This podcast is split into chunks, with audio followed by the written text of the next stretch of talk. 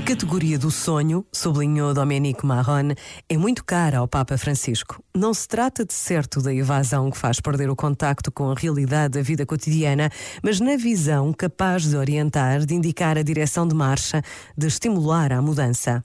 O sonho, para o Papa Francisco, é um instrumento político capaz de serzir e regenerar tecidos e espaços sociais feridos e rejeitados. É capaz de suscitar amizade social como instrumento de transformação do mundo, tendo primeiro operado a transformação dos corações com uma grande ação educativa. Este momento está disponível em podcast no site e na app.